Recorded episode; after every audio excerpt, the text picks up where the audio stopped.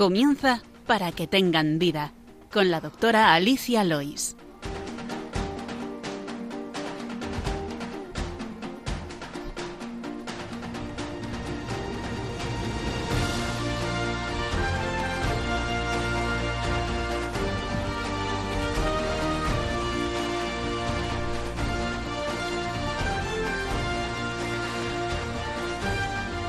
Buenos días, queridos oyentes de Radio María, y bienvenidos al programa Para que tengan vida, el programa dedicado a esa pequeña parte del ser humano que es la salud y la medicina, porque nada humano es ajeno a Dios. Gracias por acompañarnos.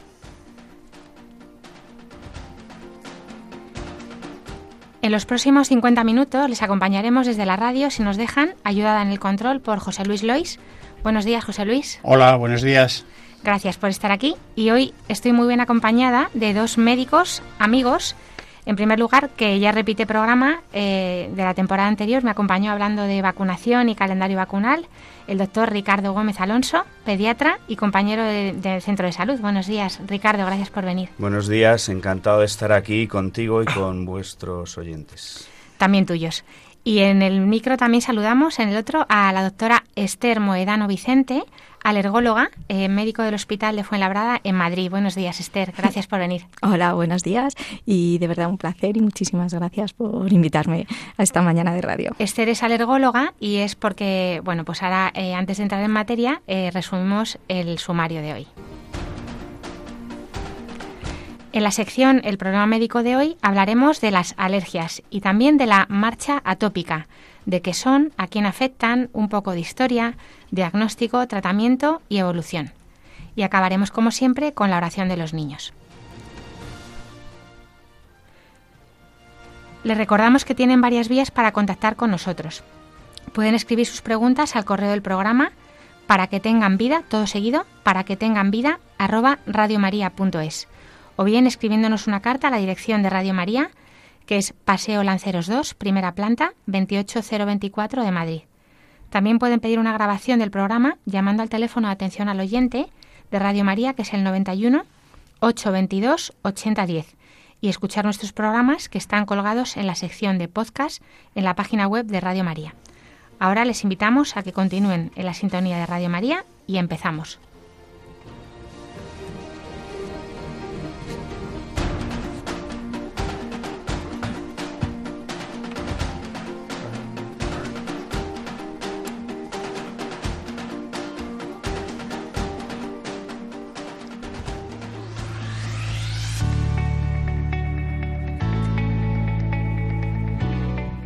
El problema médico de hoy.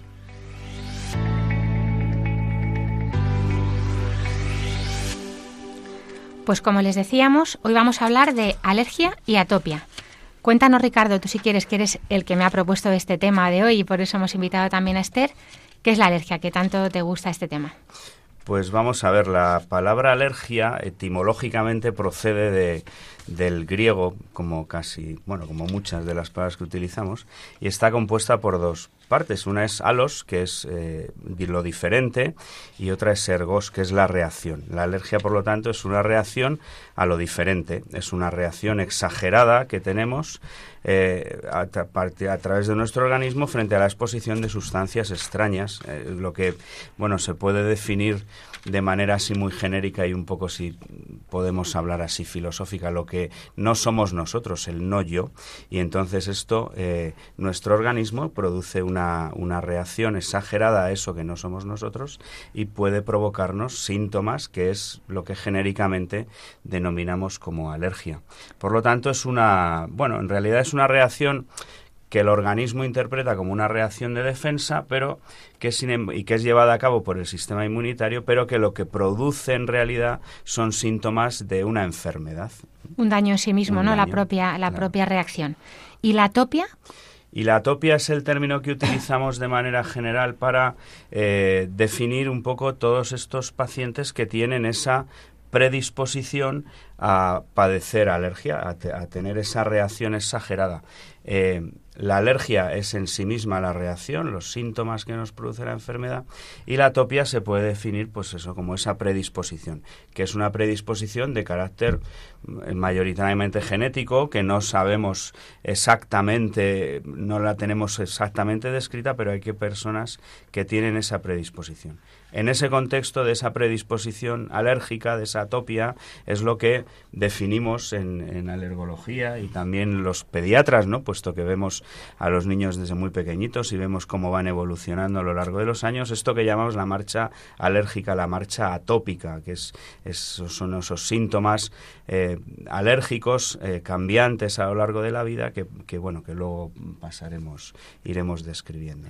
Si quieres, Esther, nos, nos puedes comentar algunos, porque bueno, es verdad que esto entre los dos a la limón os lo vais, os lo vais comentando, pero ¿Qué, síntomas os eh, veis vosotros, sobre todo? Que, ¿Por qué llega el paciente? Bueno, en principio, eh, los principales síntomas eh, de un paciente, de una persona alérgica, bueno, pues afectan a la vía respiratoria, vía respiratoria superior, con síntomas como una rinitis, síntomas de rinoconjuntivitis. Posteriormente también tenemos una afectación de vía respiratoria inferior, el lo que se conoce como asma, en el que el paciente bueno, refiere tos, sensación de falta de aire, dificultad para respirar, a veces pueden llegar a escucharse pitos y también lo clásico eh, y lo habitual es la clínica cutánea. Eh, ya dependería otro tipo, otras manifestaciones alérgicas y bueno, es la aparición de lesiones en la piel como abones o incluso angiodema que pican y producen bueno, pues ese típico eh, eritema, ese prurito que afecta y está molesto para los pacientes. Muchos casos en el, en las alergias alimentarias, por ejemplo, asocian síntomas digestivos, eh, náuseas, vómitos incluso eh, deposiciones tipo diarreicas y demás, pero bueno, eso ya afectaría más a lo que es la, alergia de tipo alimentaria. Alimentaria. Mm. Y luego también hay alergias a fármacos. Perdóname. No, no, no. Dependerá también un poco de, del tipo de alergia. Tenemos las alergias eh, que comprometen vía respiratoria, que son las ambientales por neumoalérgenos, pero luego tenemos las alergias alimentarias, alergias a fármacos, a medicamentos y a, bueno, a múltiples sustancias químicas que en realidad muchas sustancias son susceptibles de generar esa reacción eh, anómala, esa respuesta alérgica en el individuo atópico.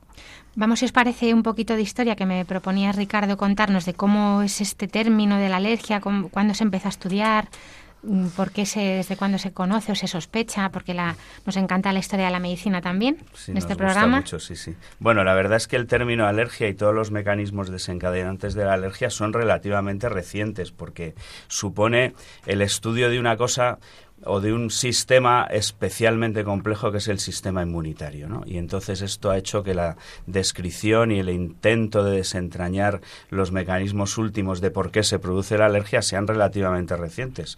Y bueno, tienen una historia muy corta ¿no? que, puede empezar en el inicio del siglo XX o finales como mucho del XIX, cuando ya se intuía que, todo que muchos de los síntomas alérgicos dependían de esa cosa que era nuestro sistema de defensa. Pero Sí que es verdad que hay descritas en, en, documentos históricos, pues muertes o reacciones o síntomas que, que, entendemos que están relacionados con la alergia. Probablemente el más antiguo es de eh, más de 2000 años antes de Cristo y está descrita la muerte de uno de los faraones menfitas de Menes que falleció eh, después de una picadura de abeja, probablemente por un choque anafiláctico alérgico y murió así. También el emperador Augusto eh, tiene hay escritos que describen síntomas que tenía síntomas de rinitis, síntomas de asma, etcétera, y en algunas personas de la familia del emperador también se describen estas cosas y entendemos que todo eso probablemente sean alérgicos, ¿no?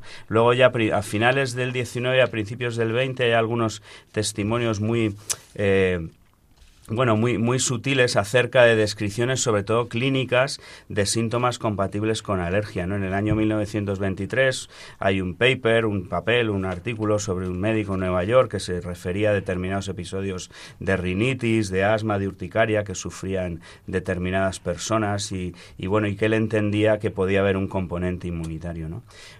Un poquito antes de esta fecha, Richter, ya a finales del 19, hizo una serie de experimentos con animales, les iba inyectando alguna serie de cosas, iba haciendo como una especie de sensibilización y describía en estos animales, sobre todo en perros, ¿no?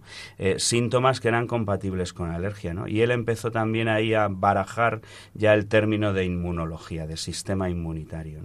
Y bueno, y a partir de ese momento, pues ya sobre todo con el descubrimiento de la, de la eh, sobre todo de las inmunoglobulinas y específicamente de la inmunoglobulina E, que luego pues eh, hablaremos nos comentará Esther, porque seguro que las conoce más en profundidad, pues, pues fue cuando ya se empezó a ver los mecanismos desencadenantes de la alergia. Como ha dicho Esther, los síntomas de la alergia, el, lo que hay debajo del paraguas este enorme que llamamos alergia son es un, es un abanico de, de, bueno de síntomas y de diferentes enfermedades ¿no? que van desde la alergia a alimentos que pueden dar síntomas digestivos que pueden dar curiosamente síntomas cutáneos, incluso respiratorios o, o los eh, problemas respiratorios altos, ¿no? Con esta con la rinitis y las conjuntivitis alérgicas, ¿no? Que tienen ese término ya que utilizamos muy poco, pero que a mí me, me encanta, que es la fiebre del heno, ¿no? Que es una, una, cosa fantástica. A mí a veces en la consulta me preguntan, pero, pero es que puede dar la alergia, la rinitis, pero es que el chico ha tenido hasta fiebre, ¿no? Ha tenido febrícula, que, bueno, pues claro que puede darlo. De hecho, lo llamaban, claro, por el proceso inflamatorio. Esto se llamaba la fiebre del heno, ¿no? O también que están descritos hace ya mucho tiempo episodios urticariales, ¿no? Hay una, un, un, documento ya del 1689 en el que hay varios casos descritos por un médico de aquella época eh, en mujeres que sufrían síntomas cutáneos después de comer marisco, ¿no? Era una cosa de, bueno, no tengo el dato exacto, pero debería ser en un sitio de costa, ¿no? Donde era habitual comerlo y entonces, pues él vio que había personas que, que al ingerir el marisco les daba síntomas de tipo urticarial, que es otra de las caras de la alergia, ¿no? Las urticarias.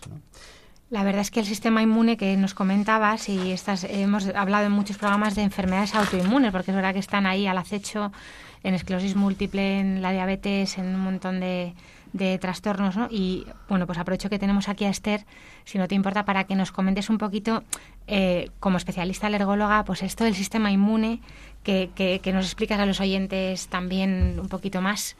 Bueno, realmente el sistema inmune eh, es el responsable de que cada persona pueda eh, sea capaz de defenderse eh, de patógenos, de bacterias, de virus, de hongos, eh, del mintos, en definitiva.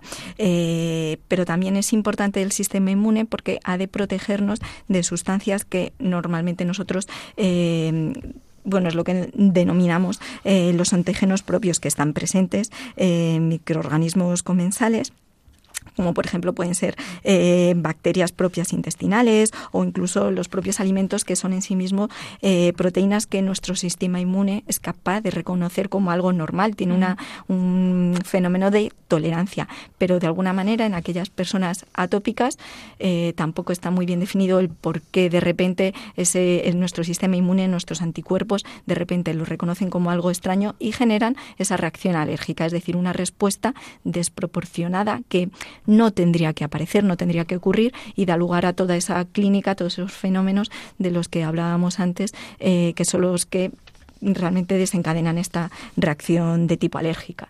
Y luego otra pincelada, lo único a hablar, que nuestro sistema inmune, podemos diferenciar en el sistema inmune de tipo innato y el adaptativo. El innato es quizás esa primera respuesta, esa primera interacción antígeno-anticuerpo para hacer frente a esa reacción y luego posteriormente tras esa fase de sensibilización, esa primera respuesta, pues tenemos el sistema inmune adaptativo, que ya es el, lo que todos llaman el sistema de memoria, de recuerdo, es decir, cómo es capaz estos, estas células de reconocer a posteriori cuando vuelvan a entrar en contacto con este antígeno, esta sustancia eh, extraña, y eh, la reconocen como, es, como algo raro y desencadenan la reacción, interaccionan con él produciendo de nuevo eh, la reacción de tipo alérgico. Y en este sistema inmune pues hay diferentes tipos de células, muchísimos mediadores bioquímicos que en la carrera es horroroso estudiar. Y, nos ibas a comentar, Ricardo, algo de la paradoja de los, eh, de los linfocitos. Sí, bueno, el sistema inmunitario, como ya ha comentado Esther, es una amalgama de muchas cosas, ¿no? En la que participan células, participan mediadores bioquímicos y cada vez vamos descubriendo que hay más, más cosas que influyen en esto, ¿no? Hay una cuestión que yo creo que, que es bastante curiosa, ¿no? Que es lo que se llama la paradoja TH1-TH2, ¿no? Hay, hay como resumiendo mucho, ¿no? Como dos grandes ramas linfocitarias, unas que son las TH1, que son los que nos protegen contra las infecciones, contra sobre todo antígenos de tipo infeccioso, y luego hay una rama que es la TH2, que es esta que provoca eh, el defendernos, entre comillas, de, otra serie de alergenos o de otra serie de, moléculas, ¿no? Parece que, y esto luego, si queréis, lo podemos comentar en el manejo del paciente alérgico, ¿no? Que cuando eh, y esto nos ocurre en los entornos, sobre todo más urbanos y en los países desarrollados. Cuando el entorno es cada vez más aséptico, nos enfrentamos menos a los patógenos bacterianos, víricos o los hongos, etcétera. O sea, más limpio, más, es más limpio. nuestra nuestra parte TH1 se desarrolla menos, tiene menos necesidad de desarrollarse y eh, la parte TH2, esa que, que está eh, enfocada a los alérgenos de otro tipo, se desarrolla más y parece ser que en entornos más asépticos, más limpios, hay más alergias y una de las cosas que a veces se suele decir es que para evitar que eh, nuestra parte TH2 más alergénica se desarrolle, lo que tenemos que hacer es, en fin, esto queda un poco mal que lo digo médico, limpiarnos menos, ser menos asépticos para conseguir exactamente un cierto equilibrio entre estas dos, entre estas dos caminos. Porque como os decías un día en el centro de una sesión, ¿no? que el sistema inmunitario pues se aburre y entonces no tiene nada que hacer. Claro, exactamente. y entonces se vuelve loco haciendo pues enfermedades más autoinmunes. Eh, una cosa que seguramente los pacientes, los oyentes que nos escuchan, que a lo mejor sus niños, pues a lo mejor nacieron con alguna alergia, bueno, o han desarrollado alguna alergia al huevo, a la leche, porque este es un primer paso también frecuente, ¿no? Que alergias eh, alimentarias, luego en esta marcha tópica que comentabais, se convierten o se, bueno, o se, se quitan, pero van apareciendo luego las respiratorias, las, las cutáneas o, bueno, un poco en distintos órdenes, ¿no?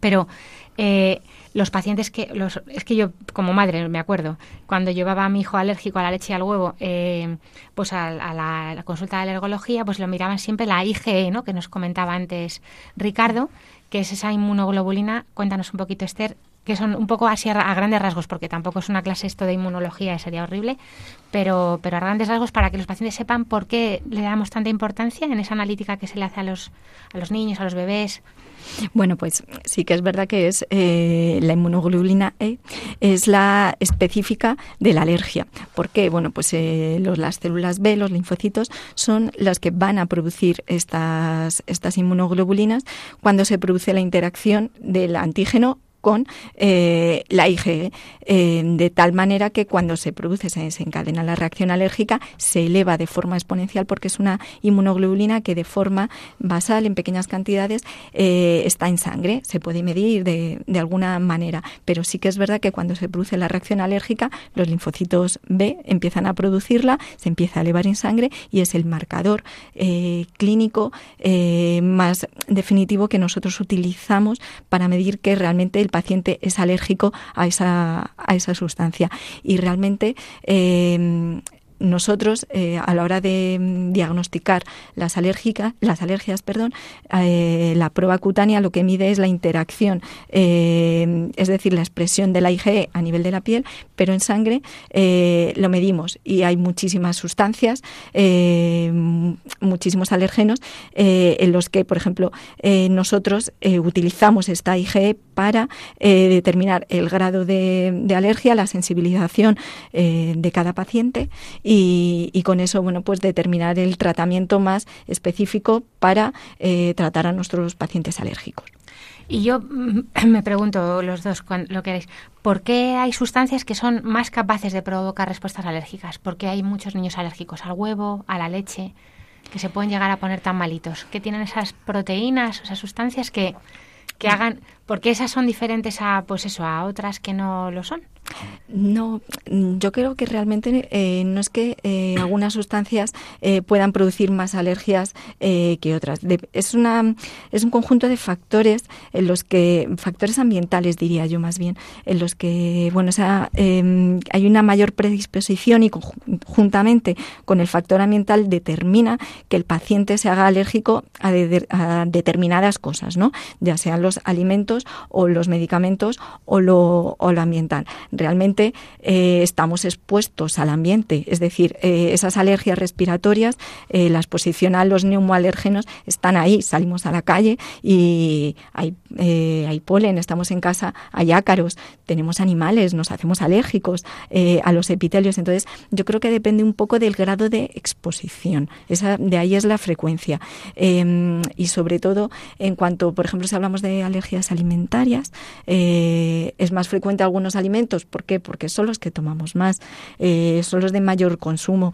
Eh, pues eso, la leche, el huevo, eh, los cereales, frutos secos. Por ejemplo, aquí es, un dato. la alergia a los frutos secos es importante, es muy prevalente, pero por ejemplo, aquí es más a los frutos secos como la nuez, la almendra, la avellana. ¿Por qué? Porque el consumo es mayor. Mm. En Estados Unidos, sin embargo, es el cacahuete. ¿Por qué? Porque consume muchísimo cacahuete y está mm. mucho más incluido como alergeno oculto en múltiples alimentos. Ellos consumen mucho la mantequilla de cacahuete. Para nosotros es importante, pero para ellos realmente es un problema de salud eh, real. Y, por ejemplo, de cara a los eh, medicamentos, pues las alergias a los antibióticos, eh, al grupo más importante, alergias a las penicilinas o como vemos cada vez más frecuente a los antiinflamatorios por el aumento de uso, de consumo de eh, ibuprofeno, de aspirina, paracetamol. Entonces, pues yo creo que no es que unos sean más alérgicos que otros, sino es por eh, el consumo, el uso, la exposición. Pero es verdad que comentabas que hay una predisposición, entonces la alergia se hereda. No, la alergia como tal, algo concreto, no, no se hereda. Se hereda ese marcador, esa susceptibilidad, esa, eh, esos genes susceptibles de, con un conjunto de factores ambientales, hacen que desarrolles o produzcas enfermedades alérgicas. Pero algo en concreto no se, no se hereda. ¿A qué edad suele aparecer, Ricardo? ¿Tú que eres pediatra? Pues hombre, la alergia puede aparecer a cualquier edad, pero ahora que hablamos, hemos hablado antes de la marcha alérgica, de la marcha atópica, los pediatras vemos muchísima alergia, muchísima alergia. ¿no? Lo que pasa es que la manifestación de la alergia va también modificando, se va variando de acuerdo a, como ha dicho Esther, entre, otra, entre otras cosas, al ambiente y a las características del paciente. Las enfermedades, como ya nos han dicho miles de veces a lo largo de nuestra carrera universitaria, no hay enfermedades, hay enfermos. De manera que el mecanismo de desarrollo de la alergia, los síntomas alérgicos, no son iguales en un lactante que en una adulto o que en un escolar. ¿no? La típica marcha alérgica, como ha dicho Esther, lo, el paciente estándar o paciente tipo que nosotros solemos ver son niños muy pequeños, lactantes, que empiezan a desarrollar bueno, pues probablemente muy al principio empezamos a ver ya manifestaciones de dermatitis atópica en los lactantes, ¿no? El típico eczema seborreico del niño pequeñito de antes de los tres meses, que luego empieza a tener eczemas en otras localizaciones, ¿no? Y que yo además hago en mi consulta les explico a los padres, hago una, una cosa que no es que no es correcta porque atopia no quiere decir eso, quiere decir predisposición a alergia, pero cuando me preguntan, no es que le salen ronchas, pero es que a veces le salen en un brazo y en un pie y luego le salen no sé dónde y luego detrás de la rodilla las cosas. Digo, ya, ya, es que la dermatitis atópica, entre otras cosas, se llama atópica porque no tiene ningún sitio, es una atopos, no tiene ningún sitio en el que salir, sale donde quiere ella. Entonces, bueno, esto es lo característico, no es, bueno, los niños estos luego, eh, muchos de ellos empiezan a hacer sus alergias, que la más frecuente, como también ha dicho Esther, pues es la alergia a la leche. ¿A qué está expuesto un lactante? Sobre todo a la leche, ¿no? Entre... Y, y, después es bastante habitual que esa alergia a la leche se asocie posteriormente a la alergia al huevo, ¿no? Las moléculas que producen alergia tienen que ser moléculas complejas. Uno no es alérgico a algo que no es capaz de suscitar una respuesta inmune eh, yo qué sé, eh, a lo mejor es un ejemplo tonto, pero nadie es alérgico al agua, porque el agua es una molécula tan simple que no es capaz de generar una respuesta alérgica. La respuesta alérgica se genera a moléculas complejas que habitualmente son proteínas, proteínas largas, complicadas, ¿no?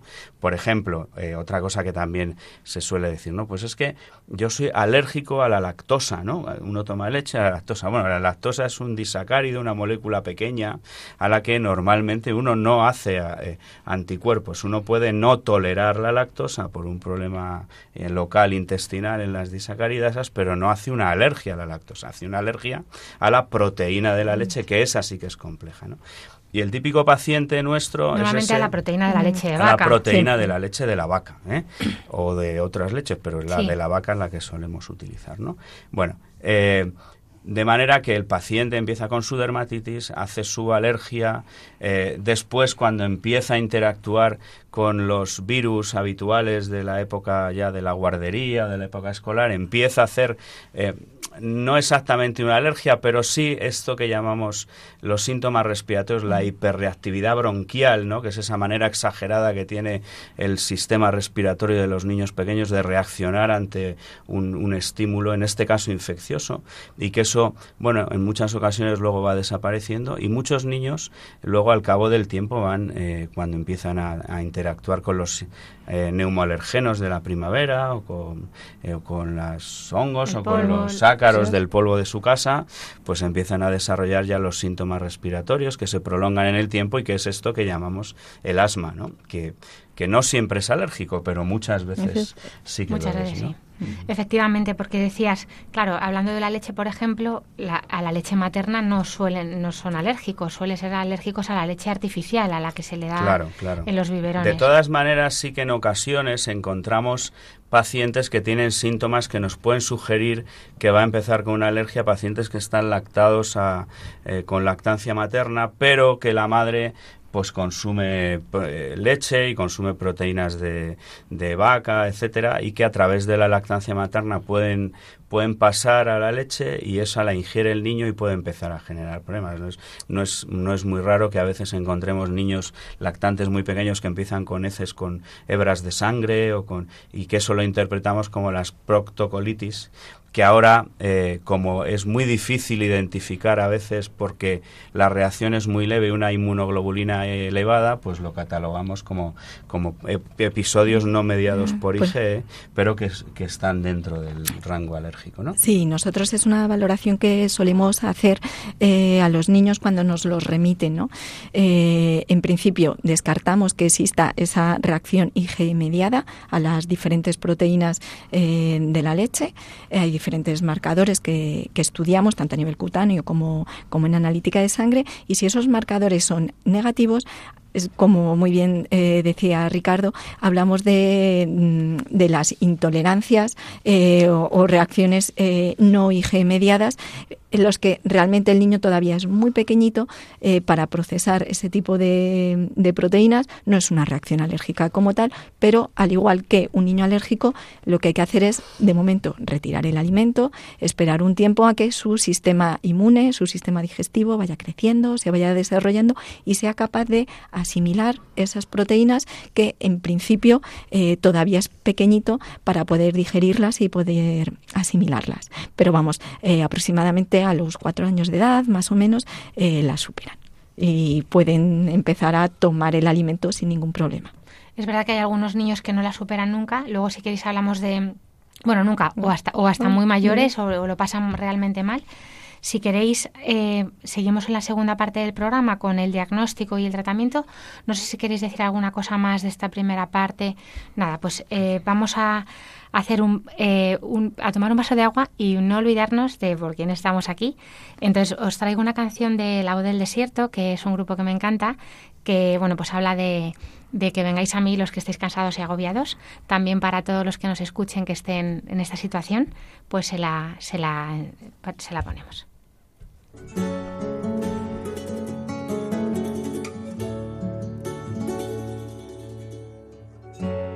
Y camino y el cansancio me invade ya. Algo empuja mis pasos y ahora ya no puedo parar. empuja hoy mi vida aunque parezca que todo va mal. En cambio oigo su voz, viene de mi interior.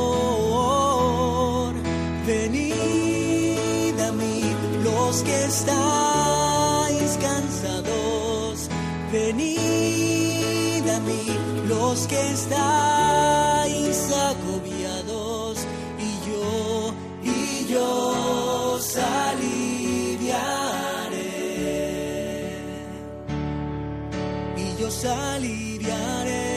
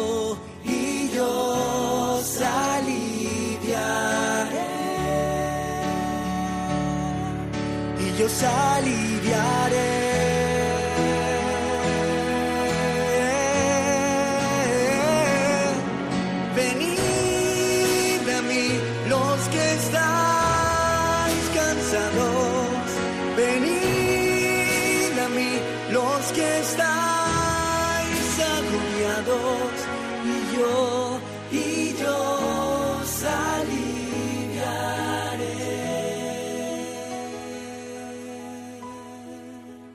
y yo os aliviaré.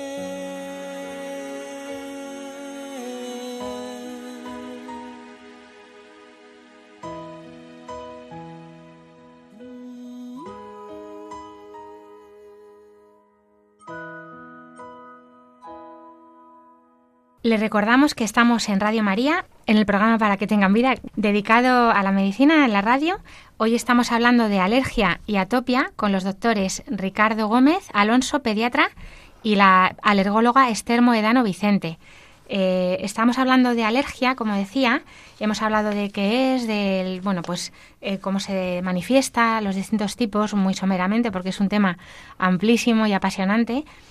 Pero eh, vamos a ir ahora en la segunda parte a hablar un poquito más eh, de cómo lo diagnosticamos, mm, fundamentalmente, pues eso, medicina de familia, pediatría, cómo sospechamos y cuándo derivamos, y luego el tratamiento, Ricardo. Muy bien, pues el diagnóstico de la alergia, eh, al final, bueno, te- hay un diagnóstico clínico en el que nosotros sospechamos por los síntomas que tiene el paciente que puede tener un sustrato de tipo alérgico y luego dependiendo de la intensidad de los síntomas, de la estacionalidad de los síntomas, de cómo le afecten al paciente o no y de, y de, y de si hay alguna posibilidad de tratamiento a medio o a largo plazo que consiga bueno, luego hablaremos no de curar la alergia, que la alergia en realidad no se termina de curar nunca, sino de, de disminuir toda esa sintomatología, pues eh, decidimos si tenemos que hacer un estudio en profundidad alergológico o simplemente tratar la sintomatología.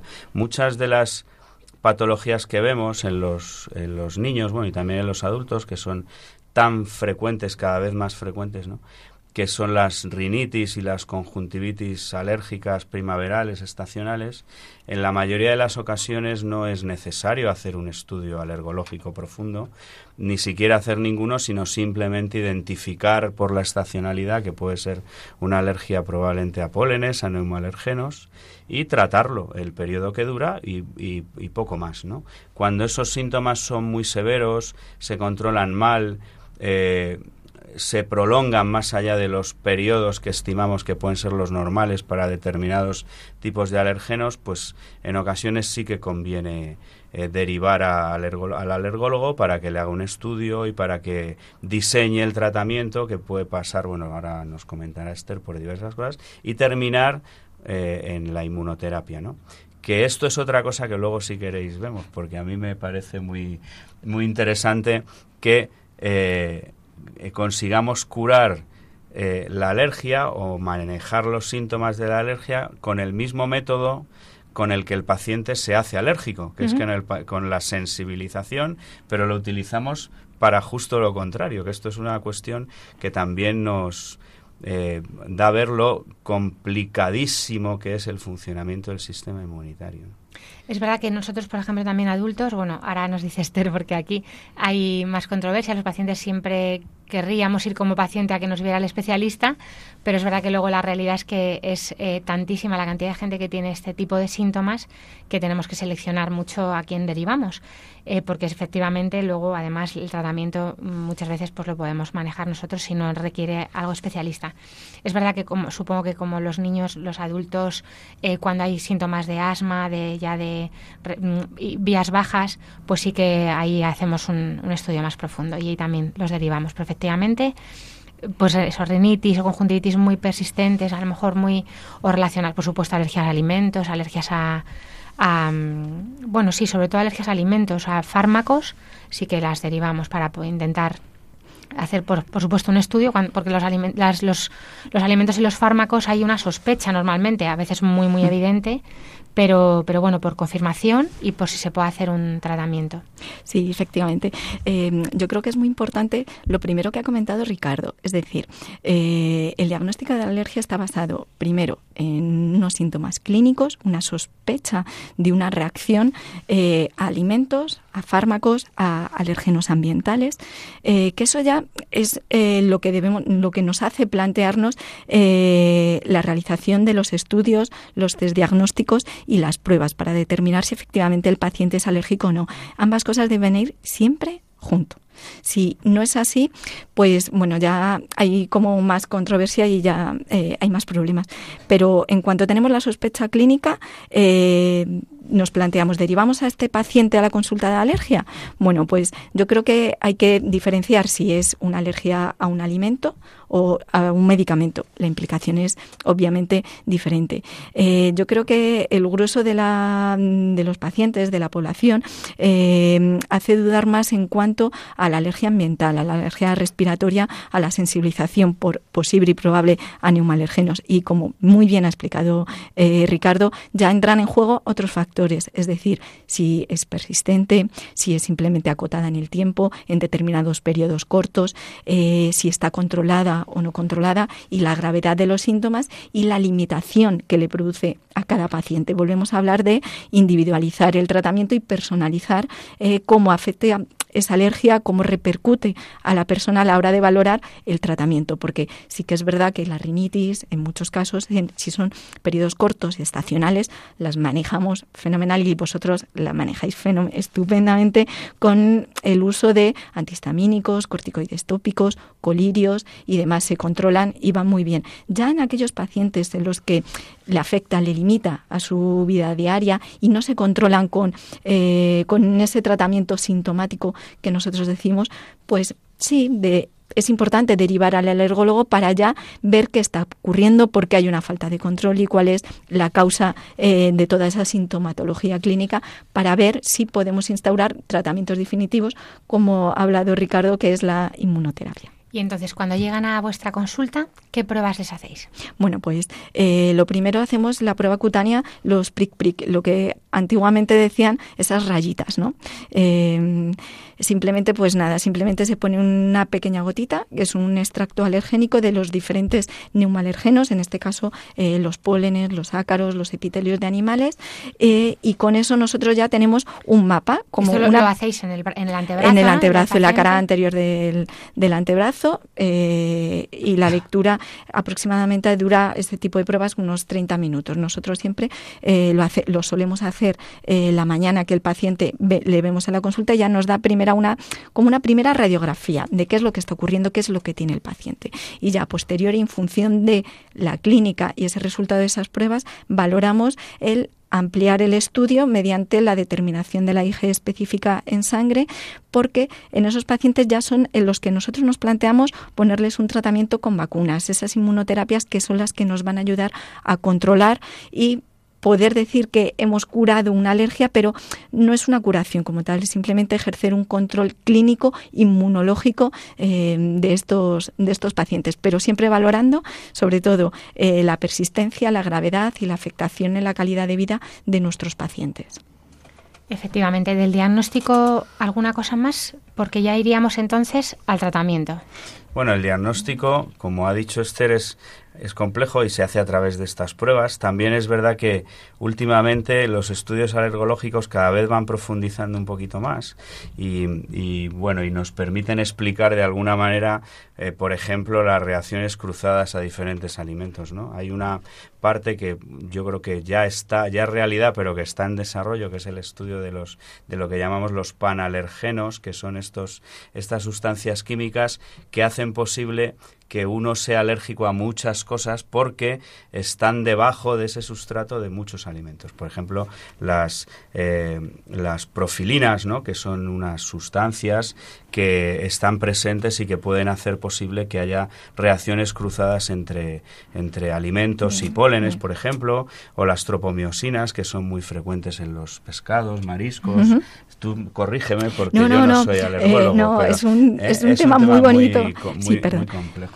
Sí, es complejo, es muy bonito y mm, para que los oyentes puedan entenderlo, eh, realmente la base de la alergia, como hemos explicado al inicio, son las proteínas. Entonces, estas proteínas están, por ejemplo, eh, los pólenes y también están en los alimentos. Entonces, eh, la estructura proteica en sí es muy similar entre ellos, entonces se sensibilizan por una vía, por la vía respiratoria. Estas proteínas, en concreto la profilina, está en los pólenes, pero eh, las profilinas también están en los alimentos, en los vegetales, en las frutas. Entonces, por ingestión, el anticuerpo eh, reconoce esta proteína porque es una estructura molecular, una estructura química similar y desencadena la reacción alérgica, al igual que al entrar en contacto con el polen por vía inhalatoria genera picor, picor en la nariz, eh, picor de garganta, eh, esos estornudos, al comer el alimento esta profilina que produce picor, pero ¿dónde? Que lo está comiendo en la boca produce lo que nosotros denominamos el síndrome de alergia oral, que es la manifestación clínica de por qué muchos pacientes al comer frutas les pica la boca, les pica los labios, les pica la, garganta. Y la verdad es que es un tema muy bonito eh, y, también tiene, implica no solo en, los, en el mundo vegetal, como son las profilinas, las LTPs, pero también en, los, en el marisco. Eh, las tropomiosinas eh, están presentes en los ácaros, se sensibilizan por vía inhalatoria y respiratoria, eh, pero al comer el alimento, como es el marisco, tienen también tropomiosinas. Entonces produce una reacción alérgica al comer el alimento, pues también por clínica, eh, náuseas, eh, vómitos, dolor de tripa o cuadros urticariales, que es la manifestación cutánea de muchas reacciones alimentarias. Sí, eso es como un paso más, ¿no? Yo cada vez veo más pacientes, sobre todo los que derivamos por alergia alimentaria, que a muchos ya les hacen el estudio, estos estudios, ¿no? Sobre todo las LTP, las Lipid Transfer Proteins estas, ¿no? Y se describe el síndrome LTP, que es un, pues ya sabemos que cuando existe este mediador bioquímico vamos a tener probablemente un paciente que va a ser alérgico a muchas, a, muchas muchos, cosas, sí, a muchísimos grupos de alimentos. Grupos de alimentos, ¿no? Me estaba acordando de dos preguntas que se me habían quedado ahí en la retaguardia. Mm, puede aparecer alergia en cualquier momento de la vida. Habíais, habíais comentado algo, pero es verdad que a mucha gente le sorprende porque te viene ya a, mí a la consulta de adultos ¿no? y te dice, pero si yo nunca he sido alérgico. Cuando les dices, esto es una alergia, pues si yo nunca he sido alérgico. Esa es una pregunta. Y luego que me hablaréis mm, someramente, porque es, la radio tiene el tiempo muy limitado, del el shock anafiláctico, o sea, del cuadro más grave de alergia que quizá pues bueno por supuesto es el más preocupante no eh, pues yo conozco gente que pues con un, un, pequeño contacto con una galleta que tenga una sustancia es que acaba en la UCI el niño y esto eh, pues cómo puede bueno pues cómo puede llegar a desencadenar una alergia cómo puede ser tan grave esas dos preguntas o sea, lo de la edad que en cualquier momento y Bueno, pues em, lo primero que yo siempre le digo a mis pacientes es que sí que es verdad, no nacemos con alergias, nos hacemos alérgicos. ¿Por qué? Porque lo normal es que primero tengamos un primer contacto, una sensibilización. Y a medida que eh, la persona tiene contacto con ese alergeno y ha desarrollado esa respuesta inmune anómala, exagerada, eh, es cuando ya se desencadena la reacción alérgica y ahí, ¡pum!, nos hemos hecho alérgicos. También es eh, verdad que el contacto tiene que ser repetido, mantenido eh, en el tiempo y por eso se va desarrollando, desencadenando con la edad adulta. Los niños, cuando vienen con síntomas de rinitis, son muy chiquititos todavía. Yo siempre les digo, digo, es que todavía no han pasado suficientes primaveras por ellos. Es que tiene tres primaveras, tiene cuatro primaveras. Vamos a darle tiempo, ¿vale? Porque sí que las acaban eh, desarrollando. Y luego en relación al shock anafiláctico, pues es la reacción eh, alérgica más grave eh, que nos podemos encontrar en las, en las consultas y hay que tener mucha atención, mucho cuidado y, mil ojos. Normalmente se desencadenan, eh, son muy graves eh, con contactos mínimos, pequeños, porque ya el sistema inmune está eh, hiperalerta, tiene un pool, una tropa de, anticuerpos ahí, la, creados ahí en la retaguardia, que cuando vuelva a entrar en contacto con el, con el antígeno, con el alergeno, son reacciones que se producen en segundos, rápidas. Y, y, bueno, y pueden llevar realmente al paciente al hospital y bueno, pues el tratamiento, el manejo es más difícil. O sea, un poco un consejo para estos pacientes, bueno, los, los alergólogos me imagino que se lo decís, ¿no? Pues que la adrenalina, el cuidado que tengan que tener o cómo, cuándo acudir rápidamente. Cuando se diagnostican normalmente eh, son en alimentos y sobre todo por las eh, proteínas que antes habíamos mencionado, las, las LTPs. Son proteínas eh, que son muy ubicuas, están en muchos alimentos y en cualquier momento puede haber un contacto, una transgresión dietética. Bueno, pues lo típico de mm, alérgenos ocultos en galletas, en chocolatinas, en bombones eh, y demás. Entonces nosotros siempre instruimos a los pacientes de estar alerta con el alimento, ya bien si es, eh, por ejemplo, un fruto seco, un cacahuete, que lo ven también, eh, los alimentos que pueden contenerlos, esas trazas que pueden pasar inadvertidas. Y bueno, pues se les da la indicación de que cuando empiecen a notar el síntoma, es decir, esa rinitis, esa, esos pitos, esa dificultad para, para respirar, el picor o las lesiones cutáneas, pues inmediatamente, bueno, pues tener el autoinyector, aplicárselo y luego posteriormente ir al centro de salud, al centro de urgencias más cercano, para que un médico pueda valorar correctamente al paciente y continuar el, el tratamiento para controlar y detener esa reacción. Pero siempre el primer paso es la adrenalina adrenalina subcutánea, que ellos siempre tienen alguna para, para que no se les caduque, que la tengan a mano pues en los sitios que suelen estar. Y luego, pues si quieres ya, eh, vamos con el tratamiento, lo que soléis hacer para esta inmunoterapia, por las vacunas, ¿no? Famosas de la vacuna de la alergia. Bueno, pues realmente la, la inmunoterapia, las vacunas, es el tratamiento que nos va a permitir decir que podemos curar al paciente, pero le curamos porque hemos controlado su enfermedad alérgica. Curamos entre comillas. Entre comillas, sí, justamente. Eh, ¿Por qué? Porque hacemos, es decir, eh, le estamos administrando eh, la sustancia a la que el paciente realmente es alérgico. ¿Qué es lo que estamos haciendo? Pues simplemente acostumbrándole, generándole la respuesta buena, esa respuesta de tolerancia de los linfocitos T buenos, ¿vale? Para que no genere, no desencadene, no desarrolle la, la reacción alérgica. Y eso se mantiene durante un tiempo. Eh, habitualmente de 3 a 5 años. Podemos hablar o diferenciar diferentes tipos de vacunas, inmunoterapias. Eh, por diferentes vías, es eh, oral o, subcutánea, pero siempre en aquellos pacientes alérgicos con un diagnóstico correcto, bien caracterizado mediante el estudio de la prueba cutánea y la determinación de la IgE específica en sangre, y con eso nosotros conseguimos que el paciente controle su enfermedad y realmente mejore. porque su calidad de vida. Mejora mucho la calidad de vida de estos pacientes seleccionados. Y en eso mismo se basaría un poquito la, eh, los, alimentos, por ejemplo, cuando se les hace exposiciones cada vez paulatinas, más en cantidades mayores, ¿no? Poquito a poco, que sería parecido a lo que hace la inmunoterapia, en realidad, a lo que decía antes Ricardo, darle lo que le provoca la alergia y, y se lo dando en poquitas cantidades. Las provocaciones, ¿no? Pues como si las pruebas de no, eso Perdón, no, las pruebas de provocación es las pruebas de tolerancia, exacto. Sí, lo que se denominan las hitos, que son los protocolos de inducción de tolerancia oral. es justamente lo que venimos eh, explicando, es darle al paciente alérgico esa pequeña cantidad mínima eh, del alimento al que es alérgico y vamos progresando en cantidades hasta conseguir que el sistema inmune pase de él, lo reconozca como algo normal, exacto, y no genere, no, desarrolle. Sí. Y luego estaría, bueno, pues los antihistamínicos que ya comentamos también en el programa que hicimos sobre rinitis, pues antihistamínicos eh, siempre hay de llevar un alérgico a mano porque además en cualquier momento pues hay un, vamos, está bien llevarlo a mano porque puede haber un gato que no lo sabe si está en la habitación alguien con, con gato o con, o con lo que le produzca alergia al paciente y bueno, pues los tratamientos tópicos, como decíais. Y de asma ya hablaremos en otro programa, porque eso es para otro programa aparte, porque es verdad que quedaría para mucho.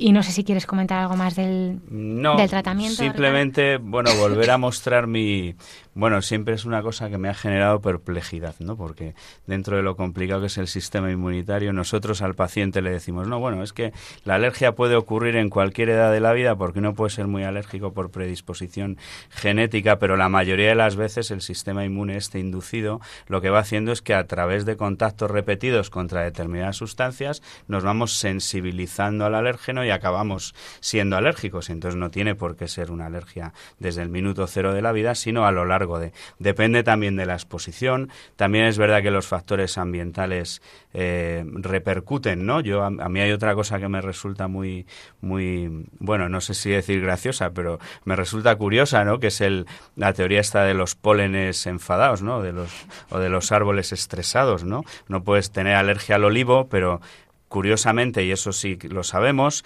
no es lo mismo el polen de un olivo que está en un campo tranquilamente en Jaén sin estrés que los olivos que tengo yo enfrente de mi casa en la rotonda de que son muy bonitos, que están rodeados de coches constantemente. ¿no? El árbol está estresado y parece ser que ese polen es más alergénico, produce más síntomas que el otro. Bueno, eh, me he ido un poco por la sí, ¿no? Pero es muy interesante. Me he ido un poco por la tangente, pero efectivamente la exposición esta, ¿no? Y curiosamente, bueno, los tratamientos efectivamente utilizamos antihistamínicos porque no lo hemos dicho, pero uno de los mediadores químicos fundamentales en el desarrollo de la alergia es la histamina, que es la que liberan los mastocitos y entonces tenemos que actuar contra ella y eh, y luego vuelvo a decir, o sea, nosotros le decimos al paciente que se sensibiliza a un alergeno por la exposición repetida a eso eh, de manera creciente y luego lo que le ofrecemos y funciona, pero es así, es otra paradoja, es un tratamiento que lo que hace es lo mismo que ha hecho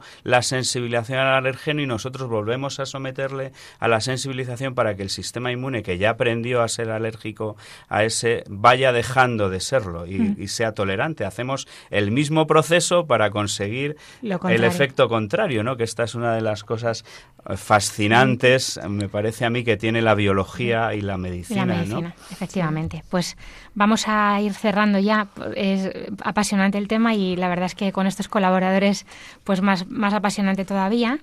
Eh, pues un poco resumen para que los pacientes se lleven a casa.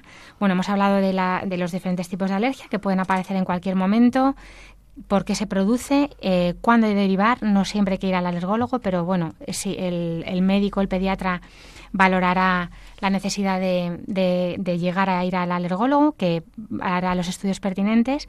Y bueno, pues de todas formas el, siempre les decimos que, que el, programa está a su disposición el correo del programa, que es para que tengan vida, arroba radiomaria.es y si hace falta pues nos hacen preguntas también, por supuesto, a su médico, a su pediatra, que le aclarará, porque como decía Ricardo, nosotros no tratamos enfermedades, tratamos enfermos, hay que tener al paciente delante, ver esa persona, cuánto le afecta, cómo, cómo lleva su vida, cuánto le hace faltar al cole, al trabajo y le responderemos. Y también pueden escribirnos a una carta a Paseo Lanceros 2, primera planta, 28024 de Madrid, indicando bueno que es para que tengan vida también pueden pedir una grabación del programa llamando al teléfono atención al oyente de Radio María, que es el 91 822 8010. Y les recordamos que nuestros podcasts están grabados y entran en la web de Radio María, que es www.radiomaria.es, entrando en programas y podcasts, eh, o por conductor, que es Alicia Lois, que soy yo, o, o en el programa para que tengan vida. Vamos a acabar, como siempre, con lo que más nos gusta, la oración de los niños, que hoy nos manda María, que tiene siete años. Le pido a la Virgen María por la familia, por la iglesia, por los sacerdotes, por los enfermos, por los que necesitan nuestra ayuda y querer a la Virgen María y amarla para siempre. Para siempre, que es la verdadera directora del programa. Muchas gracias María, que tienes el nombre más bonito y desde luego una buena lista de peticiones, así sobre la marcha. Eh, muchísimas gracias porque nosotros también rezamos por ti gracias a, estos colaboradores, como decía, Ricardo Gómez, Esther, eh, Esther ay, se me olvidó, Moedano, iba a decir el segundo apellido, Esther Moedano, pediatra y alergóloga respectivamente, por vuestro tiempo gratuito, vuestra dedicación, vuestra amistad. Gracias José Luis por acompañarme en el sonido como siempre. Gracias a vosotros y un saludo. Y por supuesto gracias a los oyentes por habernos acompañado un día más. Eh, a todo el equipo de Radio María, sin los cuales este programa no sería posible y por supuesto gracias a Dios y a la Virgen. Nos volvemos a encontrar, si Dios quiere, dentro de dos semanas y empezar. Eh, les invitamos ya a seguir con la programación de Radio María y que Dios les bendiga.